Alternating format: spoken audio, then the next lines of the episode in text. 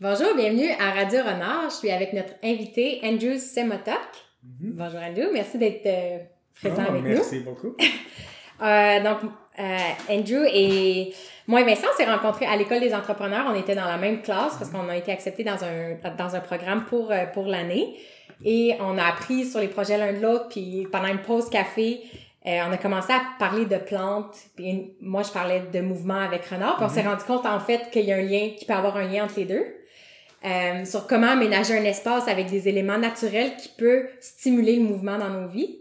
Puis on a, ça nous a amené à collaborer. Andrew a écrit un super article humoristique sur comment, euh, je l'ai traduit par comment pimper sa barre à pull-ups, inspiré de ton expérience de la jungle. Fait qu'on pourrait y revenir donner des exemples. Euh, puis là, on s'est rendu compte qu'on avait vraiment des bonnes valeurs communes sur l'importance de connecter avec la nature.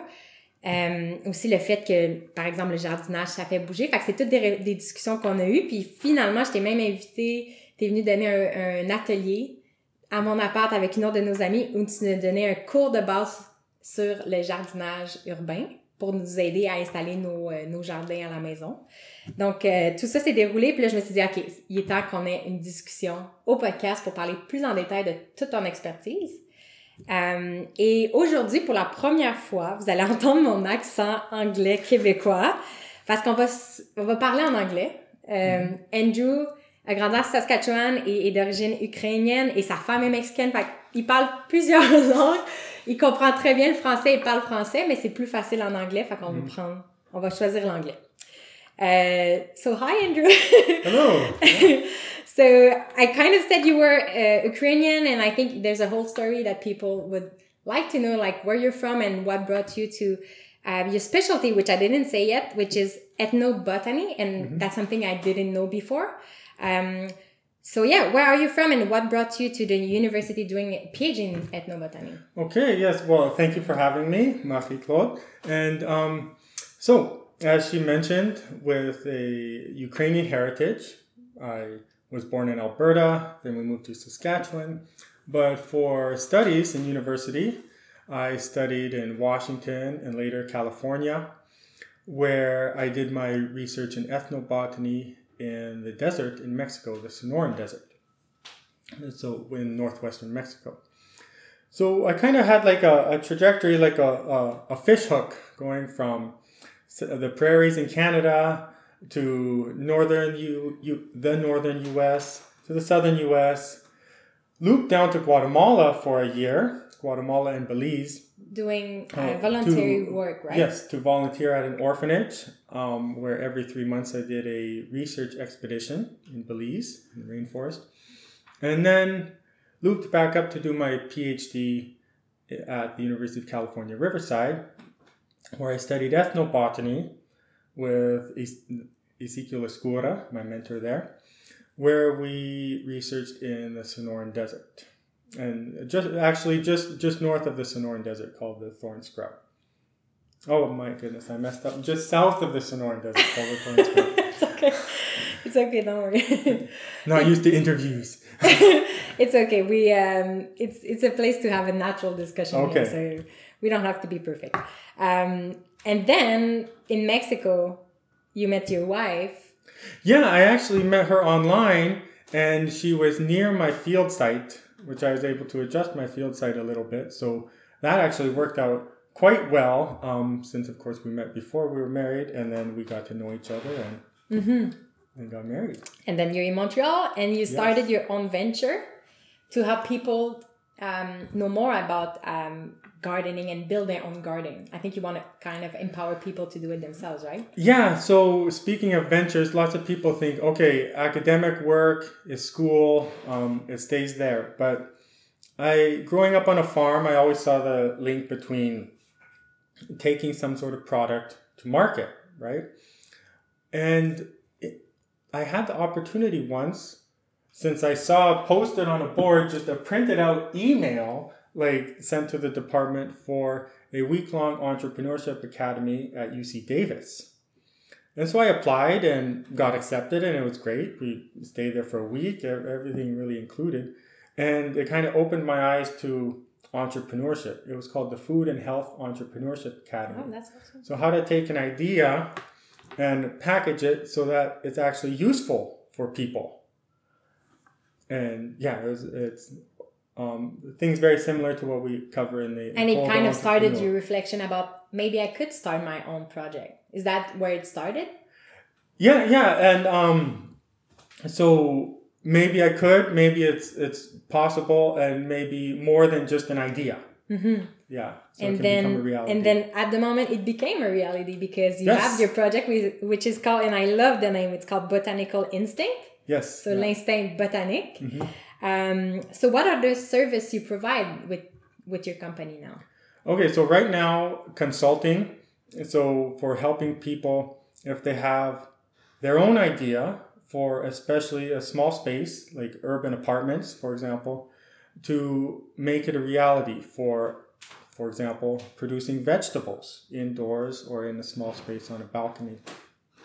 And also design with botany some concepts. So, for example, if people have an unused high ceiling or a place on the wall, what type of vegetation will cause the effect that they want for themselves and their, their guests.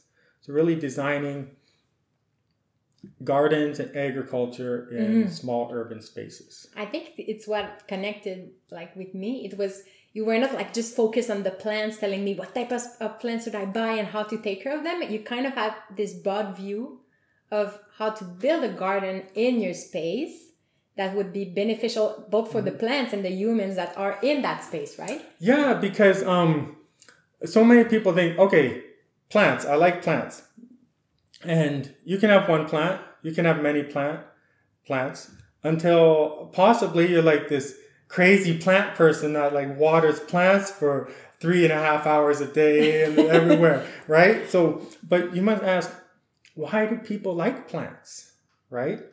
And if you think throughout most of human history, we've lived around plants. Mm-hmm.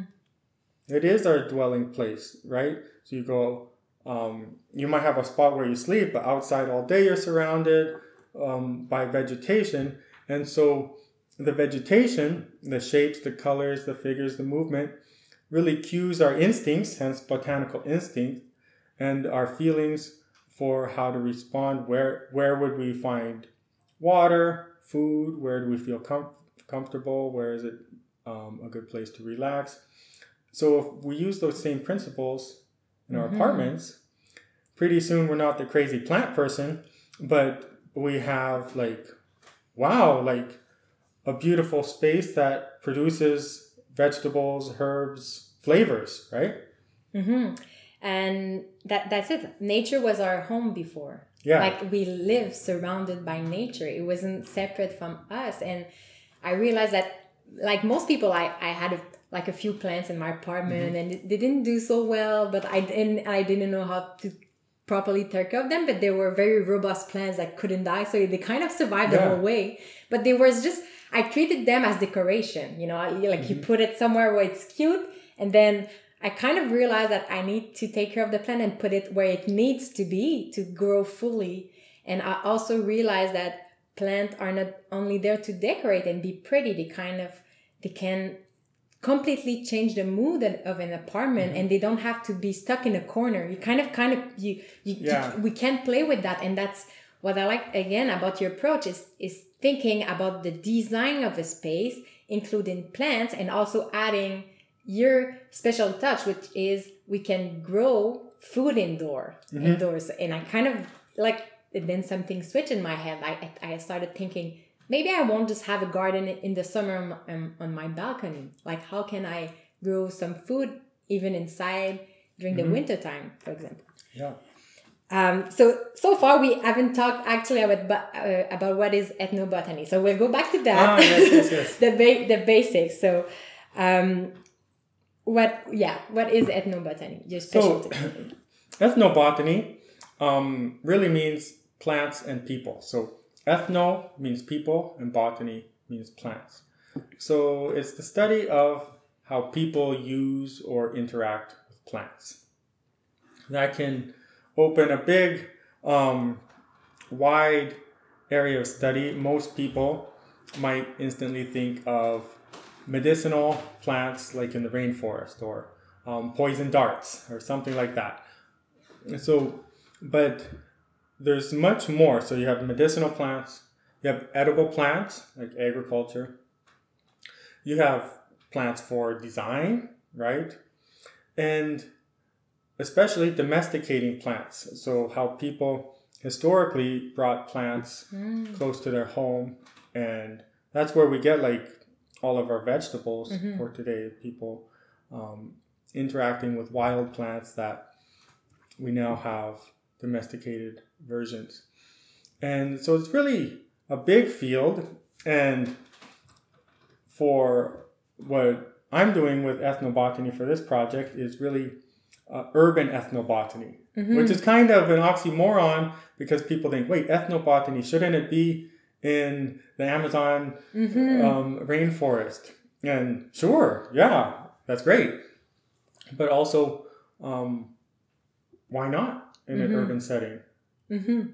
You know, why shouldn't we have, especially children, um, learning, playing, eating nutritious plants that they grow themselves? hmm That's a nice switch. I think that also happened in my in my mind. I, I always saw nature as this huge um, uh, kind of land that you have to protect, and you take your car and you go camping, like, and it's the Mhm. wilderness. We we talked about like the Yeah. myth of the wilderness, and I started realizing that I was kind of craving nature in an urban setting, and I don't have a car, so it's not very accessible all the time. So I, I kind of thought, how can I bring nature to to me and surround myself with nature, even in a small space? And it kind of started once you have a plant, you want to one more animal Yeah, you you Well, become this crazy plant lady. I call myself the crazy plant lady because me and my sisters and my family we kind of all started to have kind of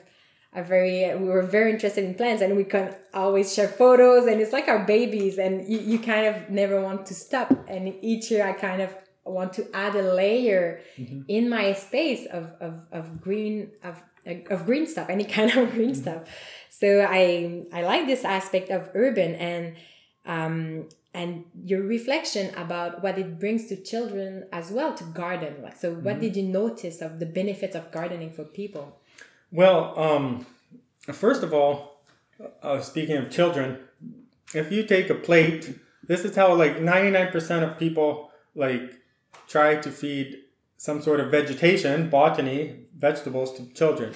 Take a plate, eat it, right? it's like, oh my goodness. And it always turns into a fight because the vegetables came out of plastic package, which instantly means low value to most people. Mhm. Um, there's no story behind it. There's no effort. Um, but if a child, even even a two and four year old, you know, I'm speaking from my own experience, they see a plant growing, they have fun spraying water on it with a little squirt bottle, and then they take little plastic scissors and cut off some leaves, and you know they eat half of it before they even bring it to the kitchen Mhm. right? And even if sometimes, you know, lettuce can get bitter or something, they eat some, then they don't eat some other, then the next time they clip it, they eat it again. You know, it creates this interaction where they're getting used to healthy food Mhm. without sweet sauces and all other stuff to dump on top of it to try to Mask entice the kids taste. to eat Mm. something. So it may, really makes it a game, helps them learn about the cycle of life, um, and causes them to move, which is uh, something that um, you've studied quite a lot, and you're very aware of the deficit in society of movement Exactly. and implementing these just movement into normal life where you don't even know you're moving Exactly. and then all of a sudden people are more fit than Mhm.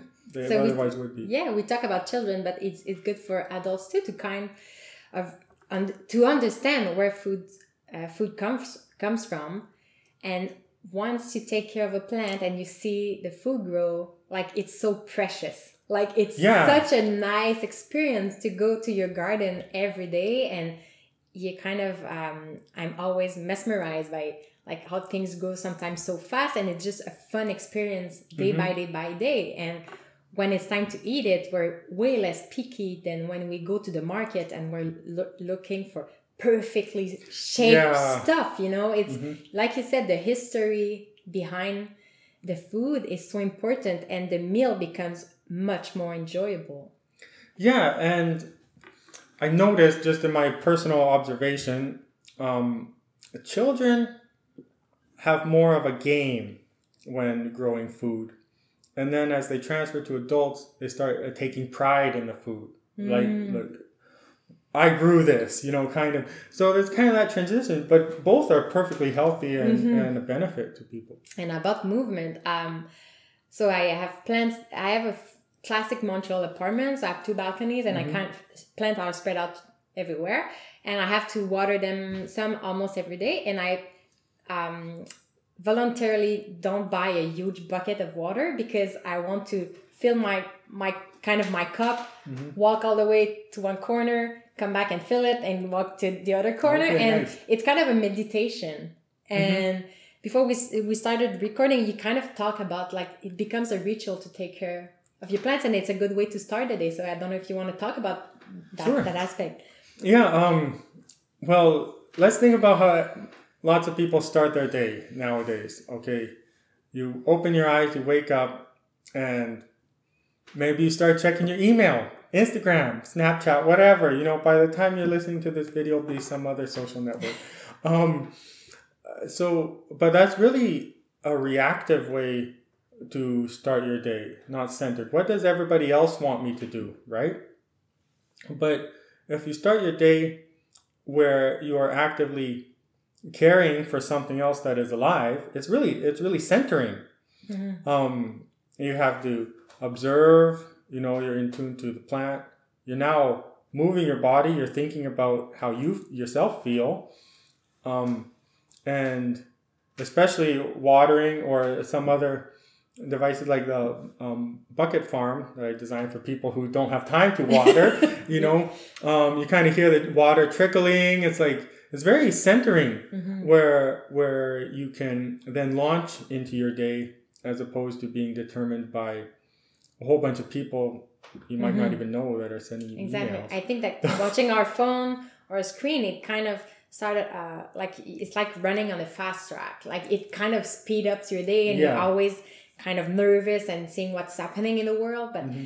Like no phones in the morning, no screens, just kind of walking around and looking at the plants, make sure they're good, that there are no bugs or stuff. It's it's really calming, and it's it is for people I, I don't meditate like sitting all the time and but I try to do it like actively while taking care of the plants and it's very very beneficial on many levels. and it doesn't take that long of time you know um that much time i should say Mm-hmm. it's it's not like going to eat an hour out of your day Mhm. so so it's quite good It's a yeah, it's a few minutes and Yeah. we even started talking to the plants. We kind of say bye when we leave and Yeah. I think it's a question that Mo, my friend at the the workshop Mm-hmm. asked you. It's like Andrew, she was kind of nervous. Uh-huh. to- Is it is it good if I sing or talk to my plants? Is, like, does it help them? And do you remember what was your answer? yeah so so there's a saying that everybody says it's crazy craziness to talk to your plants but every gardener knows it's true Yeah. right so so go for it um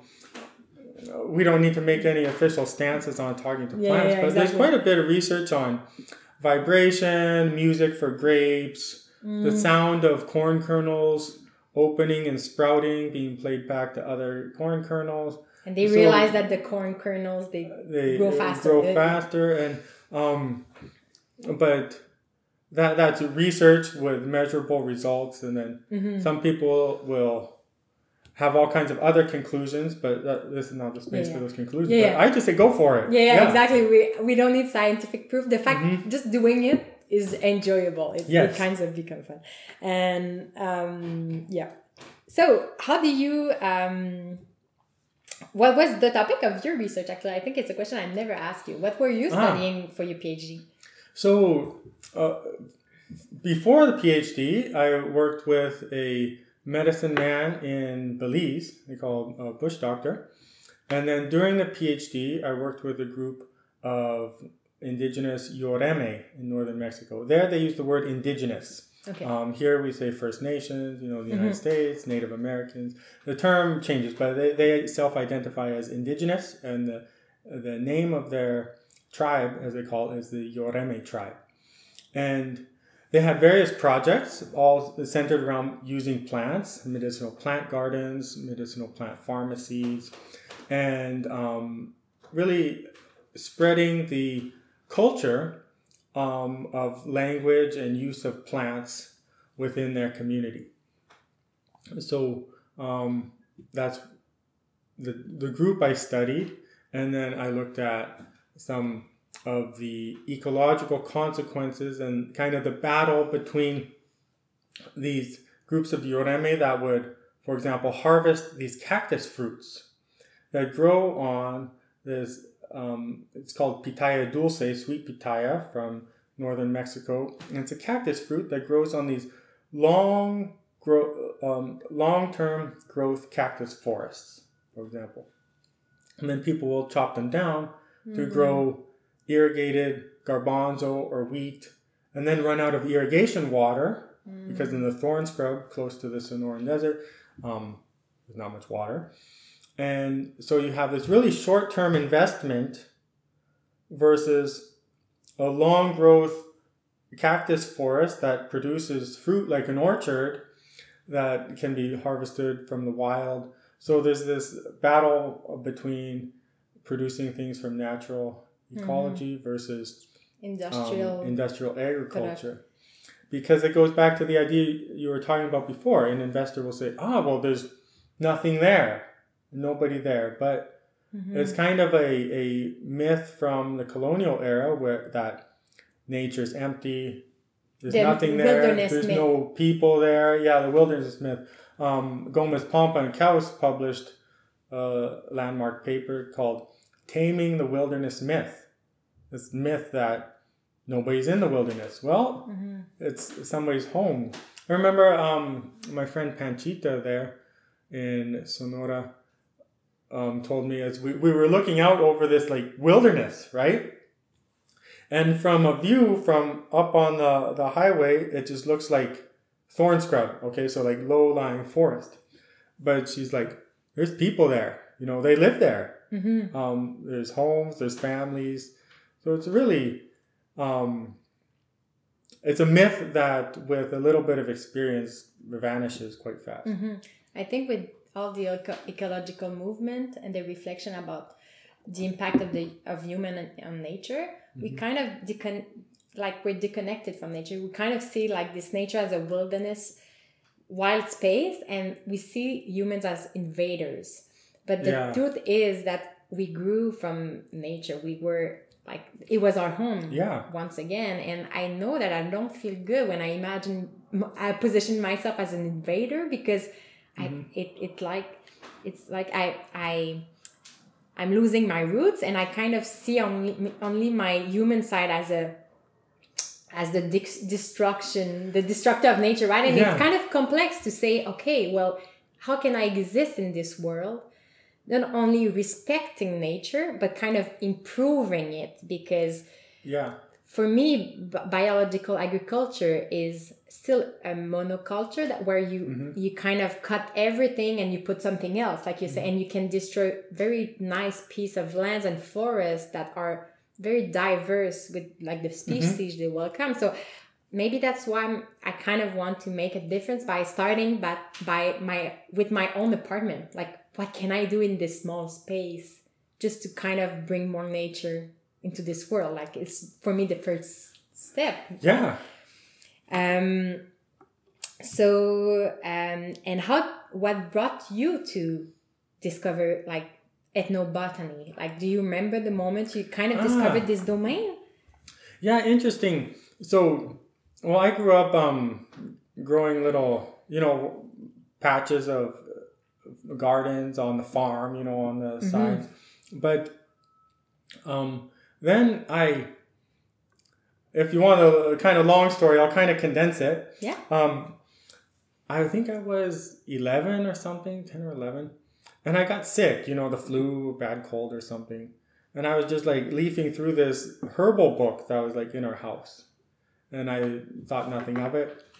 but then later, I was at the library looking for a book, and I was in the wrong aisle, and I found these like wild plant books. And I was like, oh, that's interesting. That's like the herbal book I was leafing through before. Um, and I realized, you know, all these things that were I thought were weeds were completely edible. Mm. So I went around um, harvesting wild edible plants, but to my dismay, I quickly found out that neighbors would help me or us or the community, I don't know who they were helping, by spraying them Oh. with like Roundup and these chemicals. And I'm like, man, that, that's like, I was waiting for that plant to grow big to harvest it, you know, dandelions, you know, um, all Yeah. kinds of stuff. Yeah, yeah. This idea that there are bad herbs and good herbs, and you Yeah. and you And it's so disappointing when you're waiting for your chickweed or whatever to like grow big and then somebody comes around and sprays it and there's just a circle of brown. and the intention is good, like you said. They don't want to that to to help people. Yeah. How, sorry, how old were you at the time? Oh, let's see, 11. And then when I found the other book, um, probably early teen. Yeah. Okay. Yeah. So it kind of started like re- 14, 15. Yeah. a train of thoughts in your head. Like, Mhm. And then, and then of course, later on, I studied in university and just really kept. Um, I didn't have a route to just study ethnobotany because it's not a classical field like biology or mm-hmm. e- even botany. But every chance I took, I had to get a little bit closer. I kept taking it, and finally got there. Mm-hmm. So if you're wondering if there's something you really want to do and you just keep taking micro steps towards it, well, one day mm-hmm. you'll get there. And do, do you have other? Um, so you were eleven and and kind of started your research and your learning about botany, and then you moved to ethnobotany. Do you remember other key moments in your life where you kind of you had aha moments that kind of shift your own perception of nature? Ah, perception of nature. Interesting. Um, well, yeah, you have the perception from a weed versus a very useful plant. And I think that, huh, that's a good question. I have to think about it. But really, that's a big um, change. And then also, kind of, probably the most would be this idea that um, plants are just like factories to produce things versus plants are alive.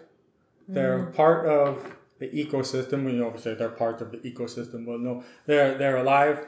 Um, they actually use us to their advantage. They can survive yeah. perfectly fine without us, but we need them.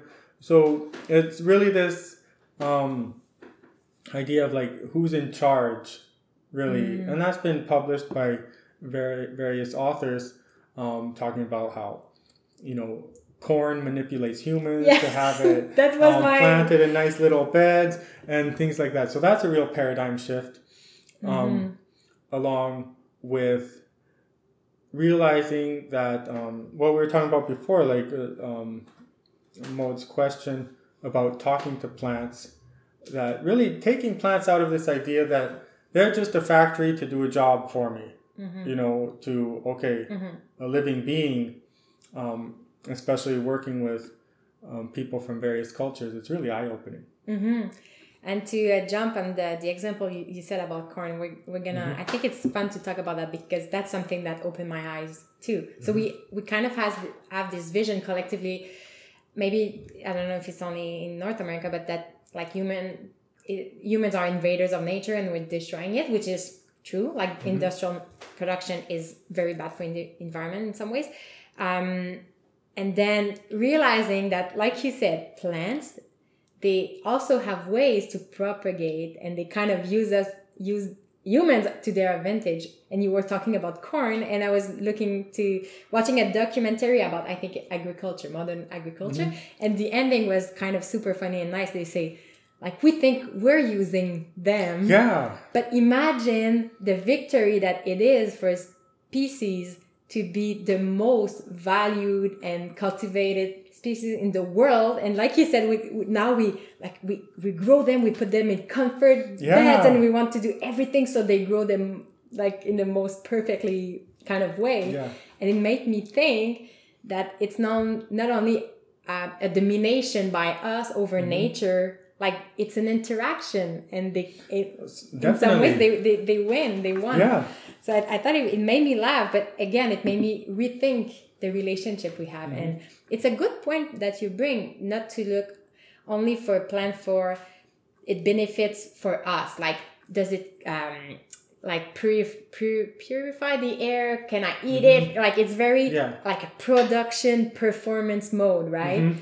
and kind of just bringing different plants and seeing them as just living things that are valuable in many different ways and not Yeah. only for own profit all the time right so very interesting um, and then if we talk about more specifically indoor gardening like Mhm. your Yeah. other specialty so you you studied Yes, the exactly. relation of nature and human but also uh, you're interested by very concrete ways to have a garden in a urban setting Mm-hmm. um, and you you talked earlier about your uh, bucket farm so i don't Yeah. know if you, it's kind of an experiment you're doing right now um, Yeah, well, I can talk about the concept. So, um, the overall concept is to produce vegetables that both help our quality of life and help get other types of species indoors. So, for example, say somebody wants vegetable production in their apartment or a vegetable production or some other plants that look nice for some sort of design principle. We talked about that a little bit before. Um, but then the species that they have, especially for vegetables, are all have all been domesticated outdoors in full sunlight. Indoor plants are mainly from tropical or like jungle style environments that are used to low light. So light is the real um, limiting factor there. But let's say somebody wants vegetable production. Nowadays, we have lots of types of, for example, LED lights. They're one of the most cost effective right now for growing, grow lights. But most of the industry has developed technology for growing indoors for mainly one species, cannabis, right? Which you have to force to grow indoors. But if because some- you're hiding is that the point like is well, oh, okay. If people are, uh, yeah, yeah, places where it's illegal, they're growing indoors for for um, like hiding it. You know, Mm-hmm. they like- become very smart yeah, yeah, and there's tents and things like that. So, so there's lots of technology for that. The same thing with vegetable production in vertical farms, right? Technology, right? Lots of technological answers. But let's think about how plants were domesticated. You have a wild plant, you know, um, wild uh, types of lettuce, and you're eating it. And then either you take the seeds and plant them by your home, or some seeds fall as you're bringing some lettuce close to your home and it starts growing around your home. Okay, now we call it a garden. Um, and as we select the type of lettuce that we like, with big leaves or round or however, then it becomes a domesticated variety of lettuce, all grown outside in full sunlight. But now people, like me, want a garden inside. So we can use lots of grow lights, which is nice, works well. But what I really want to do is open up the varieties and number of species that we can grow inside. For example, there's so many wild edible plants that would be good candidates to start domesticating for indoor use um, and really get that movement going. But it's um, it takes people that are doing it right, and maybe they just haven't even thought of the the opportunity. Even in the um, vertical farms that are on large scale, there's a lack of seeds that are known to perform well in an indoor setting. Because so, uh, we're really at an inflection point, which means like a rising part on the curve of um, indoor agriculture. hmm I think it's it's it's coming. Like I heard Yeah. millennials are crazy about plants, and if we think about plants the same way we think about food, I think right now we think a lot about where does food come from, and we kind of go back in the supply chain, and we want to make sure that the food is made in a fair trade, organic way, and preferably local. Um, and then I started have, having this this uh, this uh, thought about where does my plant come from, and I did realize that all my plants are tropical plants. Um, like you said, that normally in the jungle they they grow under the, like bigger trees and plants, so they don't need a lot of light, so it's perfect for, for apartments. And then I went to the market this year to buy more stuff for my garden, and I kind of realized that it can goes up to a few hundred dollars if you really want a big garden, buying mm-hmm. stuff that are not perennial and that are not necessarily even from Quebec. Yeah. So I started thinking, well, what can I buy that is perennial that I won't have to pay again year mm-hmm. after year? And what is actually from Quebec that I would enjoy?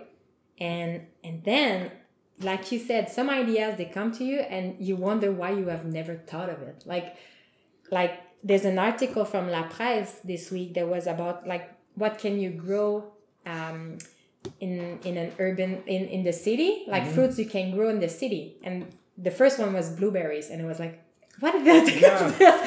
like why do you have why do i pay to go with my car in a big field to to to grab it? Like pick pick it like a don't- pick blueberries, yeah. um, and then I never thought that if it grows there, it could grow like a few kilo- kilometers away from there in my apart, like on my Yeah. balcony, you know.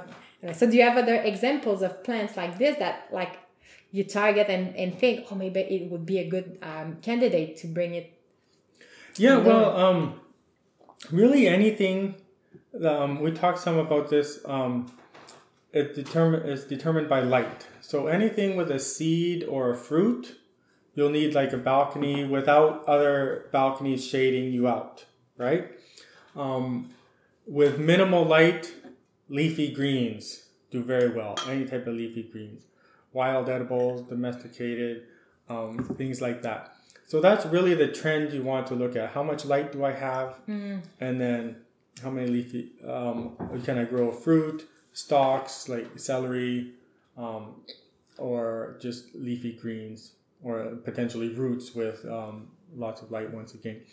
Um, and uh, that's one thing in the um, Facebook learning group that we have, um, Botanical Instinct Mastermind, which you are part of. So after the Um, workshop, you kind of invite people to this Yeah. Facebook group, which is, uh, can you repeat it? Like, but then, Botanical Instinct Mastermind Mastermind. group. Yeah, a Facebook learning group. So we have a, a table with how much light you have and then what type of um, crop would grow well for that environment. And that's what I really want to spur in people is to start experimenting. And that's why I made like a bucket farm we talked about. Because there's so many gizmos you know, do this, and then oh, by the way, buy my supply of these plugs to plant in, and but the concept that people need is low input farming, right? Low, Low input, cost mean- input. yeah. You know, you have to buy this big pot, and then you have to buy this soil, or you have this hydroponic thing against the wall, Mm-hmm. and um, all these inputs, these costs. So I just wanted to make something really low input, modular, takes up like hardly any space on your floor because people have small apartments, and start growing, start experimenting, right? Without the need for extra supplies, you find some seeds, you can do an easy germination test, figure out, okay, because wild seeds germinate a lot less than um, store bought or domesticated ones. Half my seeds germinate, so I'll put a few extra in. You plant it, and off you go. You're breeding plants, right?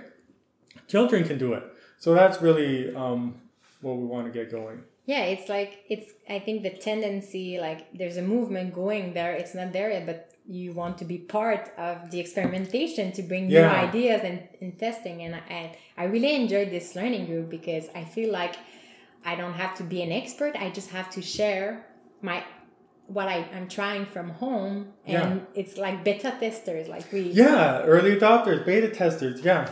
exactly and what you said about the seeds like grow, going back to the, the, the supply chain or of the plant like yeah I, I started thinking oh i could buy my own plants. And then you you, you re- realize that you can propagate them or uh, plant them yourself like the seeds.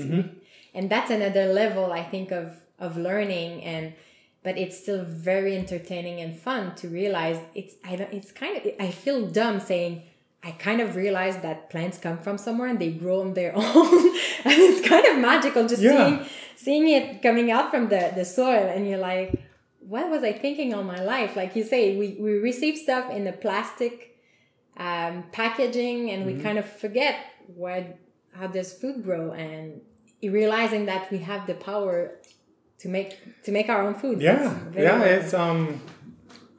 Yeah, I can think of so many examples. I remember yeah so many things. and um, so i want to open the discussion about like your next project and i think we want to be involved in that is which wild plants from maybe quebec can we bring in or do you already have a list of plants that you're experimenting with So me personally, I'm I'm started experimenting this year. You know, Okay. since the project started this year, with really standard like wild edible plants and seeds from um, various places in Canada. Here, you have your your chickweed, your dandelions, your uh, chenopodium, amaranths, and oh, oops sorry and just want to get a good uh, baseline for which ones perform well under LED lighting, you know, indoors. It's not always as you expect. And and then move on to more of the local plants which will in, include like teas. Like lot, lots of wild plants people might not eat as a vegetable, but they often make tea out of it. And that really kind of expands the, the flavor palette of um, actually you didn't bring it up yet but what- as we discussed gourmet gardening Yeah. right planting to a flavor to a recipe so your salad now has a mix of predefined intentional flavors that you planted in there as opposed to lettuce with lettuce with, with red lettuce you know It's it made me think. Have you read the stuff from uh, Dan Barber? Do you Dan know the Barber. chef? Is he's a chef that um, is doing farm to table? He- here Uh, it's in. I um, think he's in New York. I think Okay, he's in the states. Uh, well, he's in the states, but I'll I think it's in. New York. So it's farm to table, and Mm-hmm. he he also has it's his uh, restaurant is I think it's called Blue Farm or something. It's and it's the name of his farm that he Okay. has, and he's you would love him because he's very experimenting with uh, growing stuff, but he doesn't grow food so it only looks good. He grows food so it would taste yeah yeah there's which is it kind of something click in my head that we grow food right now so they're big but we don't care about are they f- filled with nutrients and do they taste great and you can optimize a food so it tastes like just delicious Yeah, and um, there's a big movement for that. Um, Janos Wilder in Tucson um, uses vegetables from the Children's Museum garden, um, and lots of restaurants have latched on to really this great um, trend, but it hasn't really entered nor people's daily life yet yes in their kitchen. exactly exactly right?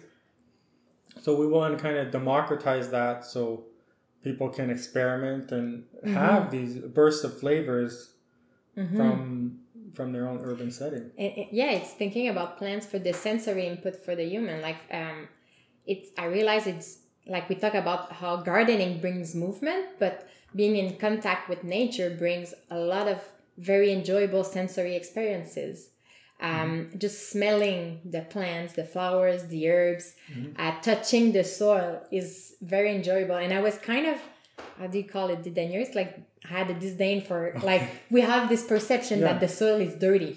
Well, dirt is very dirty. Yeah, yeah. exactly. Dirt is dirty. But actually it's just again it's natural and we evolved to be in, in like to touch the soil and barefoot and with our hands and it's just very enjoyable but like thinking about the sensory experience. I don't know if uh, that's all you call it. When you Mm-hmm. Design a space, is also something I learned from you. Like the idea that if you if you build a very uh, Pinteresty kind of bar Yeah. on your balcony, it's very popular right now. It's like you kind of have the section to kind of drink wine on your balcony, and you stand you stand still and. You made me think that instead of putting, for example, like, a normal plant, you can put some basil. So when you're there every day, you kind of smell the basil and you're inclined to use it also in your for your meals, right? Yeah, um, and the concept of grazing. So you can have one plant that you have to wait three months and it produces a couple strawberries, for example. Or you can have a mint, a lemon balm that you pick, you smell, you chew on, you squish it into whatever you're drinking, lemonade or something, and and you have this consistent, you know, just flavor experience. So working those flavors into your Pinterest designs um, is is really important, and that's why I really like to do um, what we call critique club. You know, we put up um, pictures people post of their garden projects, and we give commendations and recommendations. You know, what are the mm-hmm. strong points and the weak mm-hmm. points, and really analyze. Okay, does that work?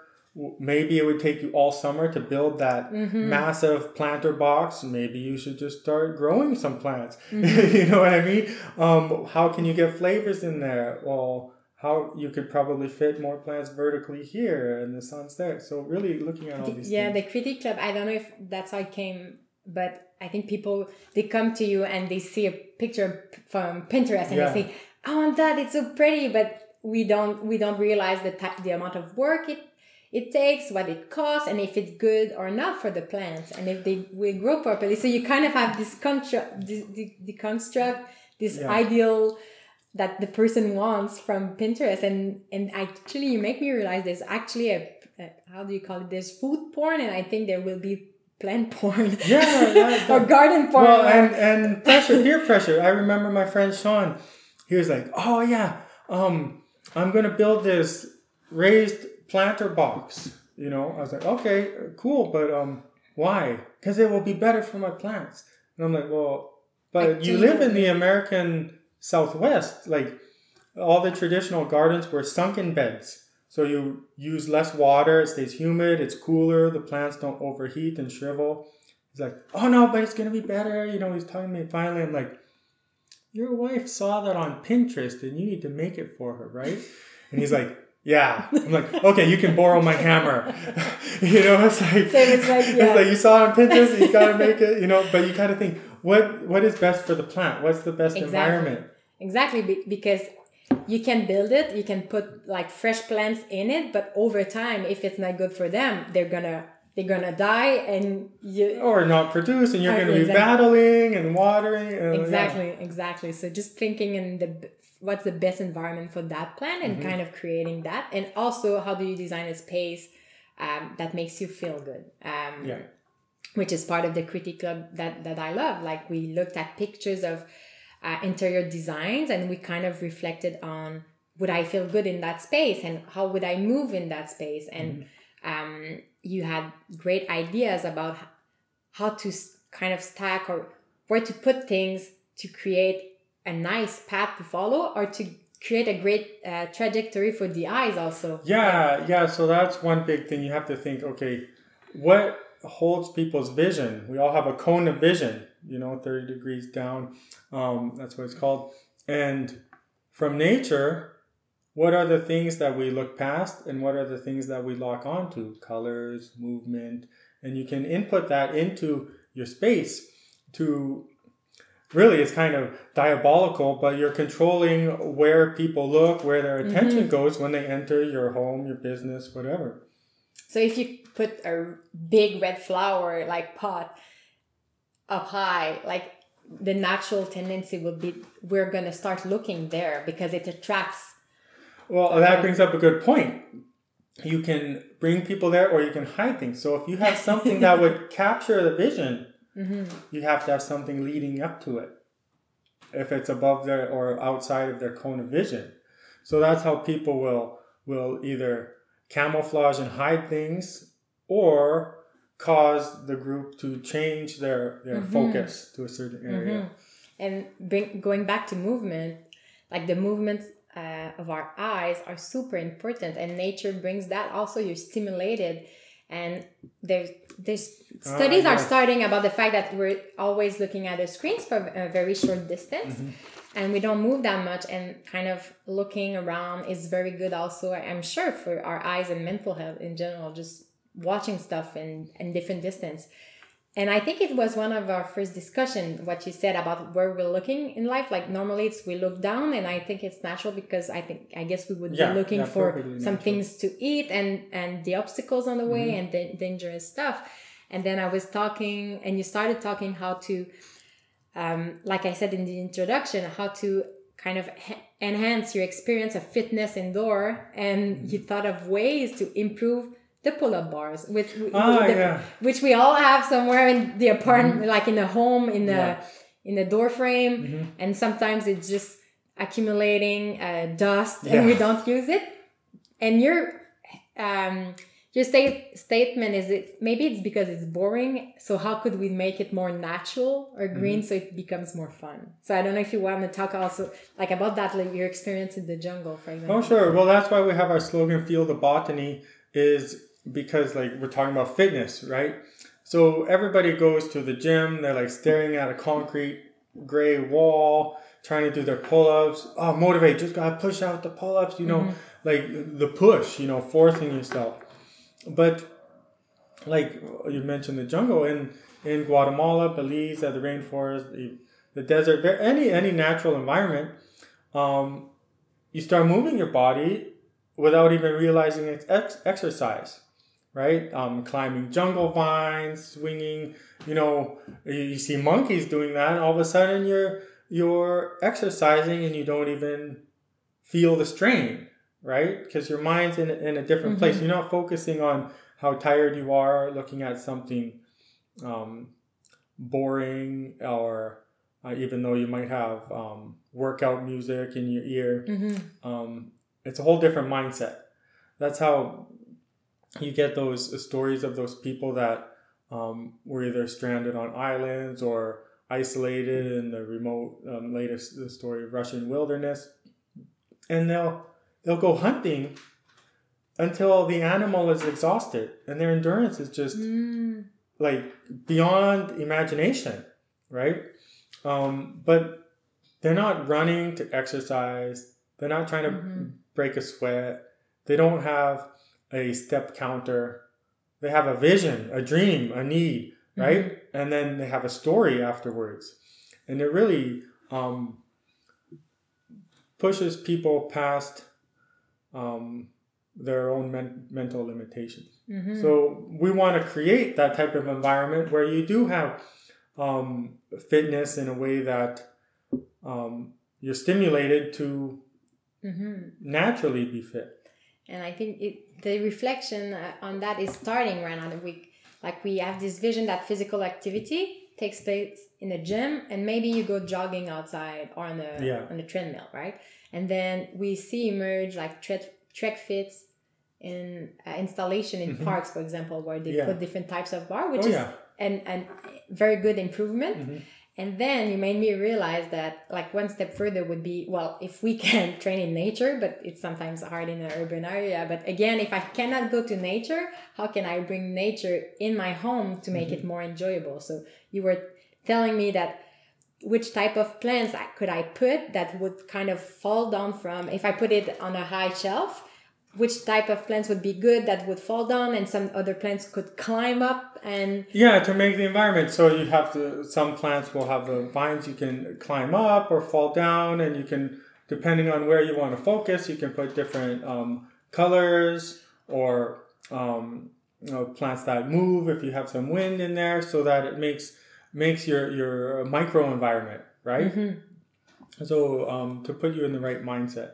hmm So it's our it's a, a project of ours. We I, I took a photo of after uh, be, uh, before, which is a like I said Nice. a classic pull up bar, and then I'll be putting a shelf, and then we, we need to go to the store to put that up, but I I keep the people posted. I do the before after and see That's if I use my my bar more. But in a, the idea idea you gave us is like when you, you were talking when you were in the jungle and you were kind of trying to climb on the vines like the monkeys are doing. Mm-hmm. Yeah. And I thought, why don't we put kind of a a cord? How do you call it? Um, Like a vine? a vine Yeah.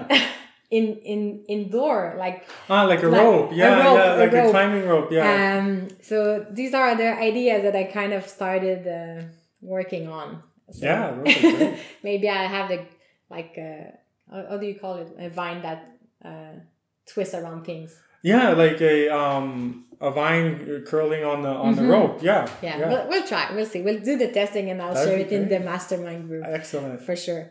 Um, so we talk about the knowledge you have and how you wanted to share it with people. But when you have ques- questions and you want to learn more about how to improve your own um, environment, where do you look? Where do you get that information? Ah, source for information. Um, critiquing pictures is Mhm. great to, to not just look at uh, pictures, but actively critique them. Um, experimenting. Uh, groups, you know, seeing what worked for other people.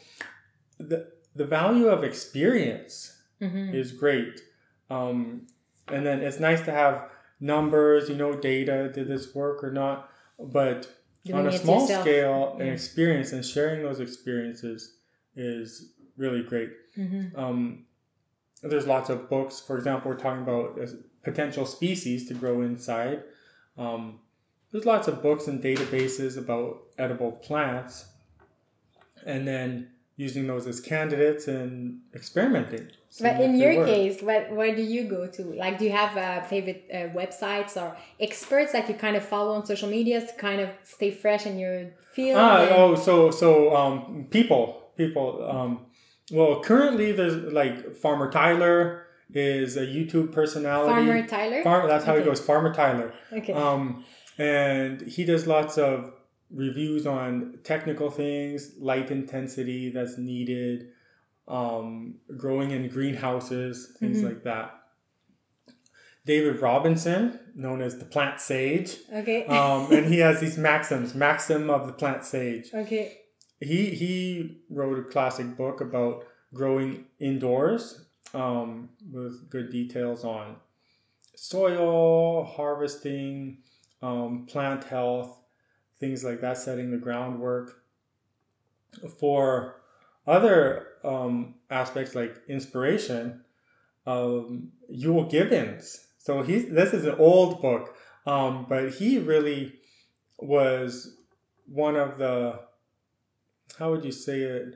But uh, well, at least popular. You can't say he started um, harvesting wild edibles because people have done that for eons, but he really popularized Mm. harvesting wild edibles with his book "Stalking the Wild Asparagus" Okay. and his stories about collecting asparagus in the springtime and various wild edible plants. We could go on. Uh, Tom Brown Jr. Um, really, he he connects a story into learning about nature and plants. So anything you you learn from a field guide, which is like a guy a picture with a list of facts. Mhm. What do you remember? Four percent on a good day. You know Tom Brown Jr. stuff. You keep peeling back the onion with lesson after lesson for your life. You you read it once, you remember it forever because it's it's like a story that you've applied to your life Mm. very excellent teacher hands down the best um, wilderness survivalist um, Okay. no, known and so that that really inspires for involving story with plants in the garden in the home hmm It's not about all the tech- technical details. Like I think it's no and there's a Yeah. big push um go on kickstarter you know online everybody's pushing the tech right Mhm. So I want to bring the botany back into botany, into urban Yeah. botany. Um, the the plants, the experience, the story, um, you, and that's why I wanted something instead of like a device that you install, you have you Mhm. buy material, you plug it in, instant. You know, are people really going to save money? Maybe, hopefully, but Yeah. something modular that people, te- teens can experiment with. Mm-hmm. Um, it, it really gives them an experience. Yeah. And I just jump quickly on the Yeah. tech aspect. I saw recently an invention was uh, a tech device that you put, I think, in the pot, and it's a it's connected to your smartphone, and it tells you like the plant is talking to you. Mhm. Um, and at first, you're kind of impressed. You're like, "Oh, wow, that's like an like gadgets are impressive," and Yeah. it makes me think of a Tamagotchi that you Yeah. kind of. But then I realized that the fun of taking care of the plant and the difficulty of it is decoding exactly what the plant needs. And mm-hmm. we kind of buy plants sometimes in the same store and we don't realize that one doesn't like heat, one doesn't like direct sun. So you mm-hmm. kind of have, like my plants are, are almost always moving around in the apartment because I'm testing what, what's the best mm-hmm. environment for them. And the part of the fun of gardening and what's good for humans, I think, is this close connection to the plant and kind of seeing as a, a living thing that you can be in relation with. So I, I kind of realized I, I wouldn't want that invention, even though it, it's cool because that's a job we can do and it's fun learning learning about it. Yeah, and um, exactly getting to know the plant, its needs, different species. So even if people have whatever type of setup, a pot, hydroponic, um, uh, like a one of those um, sensors with an app that alerts you, okay, time to water, you know, refill nutrient. Um, those are great as long as you can customize and do some experiments, right? If it becomes just a factory, you get a box, put it in, get an output, you lose the experience, the um, chance to try new things, the creativity, right? So at least just make sure you can custom. Even if you buy the box, okay, switch the seed, right? Do a switcheroo on the seed and see what happens, um, and and have fun. Mm-hmm. And going back to inspiration, I realized that ideas can come from absolutely anywhere. And me and Vince, when we walk outside, we always look for uh, books, uh, the boxes with free books inside. Like, Oh, have yeah. you seen that in the city? Like, where you can give books for free and then you kind of go through the small boxes, and it's Mm-hmm. very enjoyable because we take always the green alleys. Uh, and there are hidden places with great books that we found, and one of them was a bonsai book Oh, cool. and that Vince took. And at first, I wasn't necessarily interested in like taking care of a small plant to make it pretty and over the like 30 years Yeah. make it making it great. Yeah. It wasn't necessarily my view of uh, like controlling nature, but then I realized it made me realize that what would be the um, bonsai version in Quebec? Like what type of trees could we bring inside? Hmm. And I, I let it slide. Then I realized that maybe instead of buying a Christmas tree every year, I could start it small and grow it inside over the years. So, There you go. I never thought of that. and it would be so fun to like Christmas after Christmas is always get gets bigger. So what I have to figure out now is what do I do with it when it's too big? Because I don't have a land to plant it on, but I am sure I could find someone. But is there a way to kind of control it so it doesn't grow too fast? That's the type of question. Yeah, um, using bonsai techniques, you might need a couple different trees in case. It- oh, that's a good idea. out. I was planning to buy kind of one and Yeah. taking care of it, but maybe it's risky. All your eggs in a basket, all your plants in one pot. You know. No, yeah. no, no, no. Okay. But um, experience, yeah, like you're saying, uh, you're creating that Mm-hmm. experience um, from nothing. I remember um, Patrick Van Damme, uh, well-known ethnobotanist. He um, was doing some consulting for um, the um, United Nations FAO, so for food and agriculture, and he became a tomato farmer. Like he just got some, rented some land and planted like 20 hectares of tomatoes to know what the experience of the people that he needs Mm, to, to help, help. is. And nobody made him do that. He just did it. And I mean, It improved That's his awesome. work. Yeah. it improved his work. It improved, um, I mean, his, his job would have been the same for, for him, but it improved the results for the people he was helping. So, Mhm. I mean, that all those small changes, people um, make. Um, It's you never know how you're improving the experience and the, Mm-hmm. the stories that your family has. And I think we have to break this idea that we can, in one click, kind of redesign our whole space and buy a technology that would give a very productive garden very quickly. I realized that going back to interior design, um, there's a, a guy that I heard at the Oprah podcast with his, his name is Nate Berkus. He was a he had a TV show of interior design, and I think it was this transformation show, like like the before and the after. And it I think I had this vision in my head that with clothing and and design, I always had to do like big changes and start from new and always have new clothes all at the same time. And I was frustrating, frustrated because I would go to the shopping mall and I would find maybe one piece and I had a new piece with an old piece and I was, and then Nate um, changed my mind. He said that he saw now um, interior design as layering, like it's built over time and with stuff that you love and not and it doesn't mind if it costs five bucks and you bought Yeah. it in a thrift shop or if it's like a very expensive piece of art like now he sees that anything that is meaningful to you uh, it's over time you, you build that and eventually every pieces you have you enjoy it and you like it so i i i have gardening is teaching me patience because i'm not a very patient person Vince would know I'm not patient, but with nature you have to be. And you kind of started realizing that some plants um, grow faster than others. And it talking about the cycles, if you buy only strawberries because you're crazy about strawberries, but they like you have one time in the Mhm, summer then all these weeks you have nothing else. So you kind of you want to mix the species. So you everything every time you go outside there's something new popping. Yeah. And so yeah that's a good point i could add like gardening teaches patience uh, for my own self but yeah It again teaches so many things. that uh, the perfect garden uh, won't be uh, building the exact thing you see on Pinterest. It would be kind of testing and just experience it yourself. And just if you, you don't have a plans, just start with one and see what happens and Yeah. then kind of build on that, right?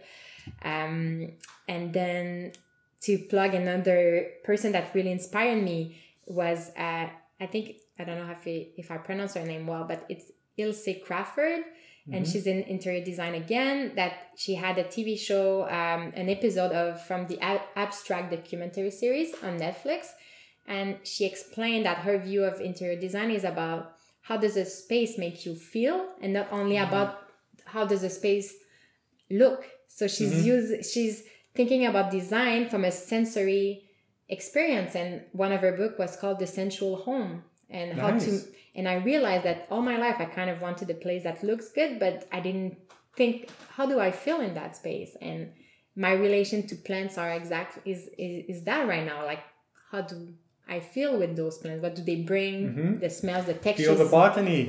exactly. Feel the button i love your slogan. You're very good with the catchy oh, phrases um, so yeah these are different um, ideas that people maybe could inspire people to know more because i think that's one of our goal with the podcast is not to like provide like all the answers and the how to's but just kind of to open people's minds uh, Yeah.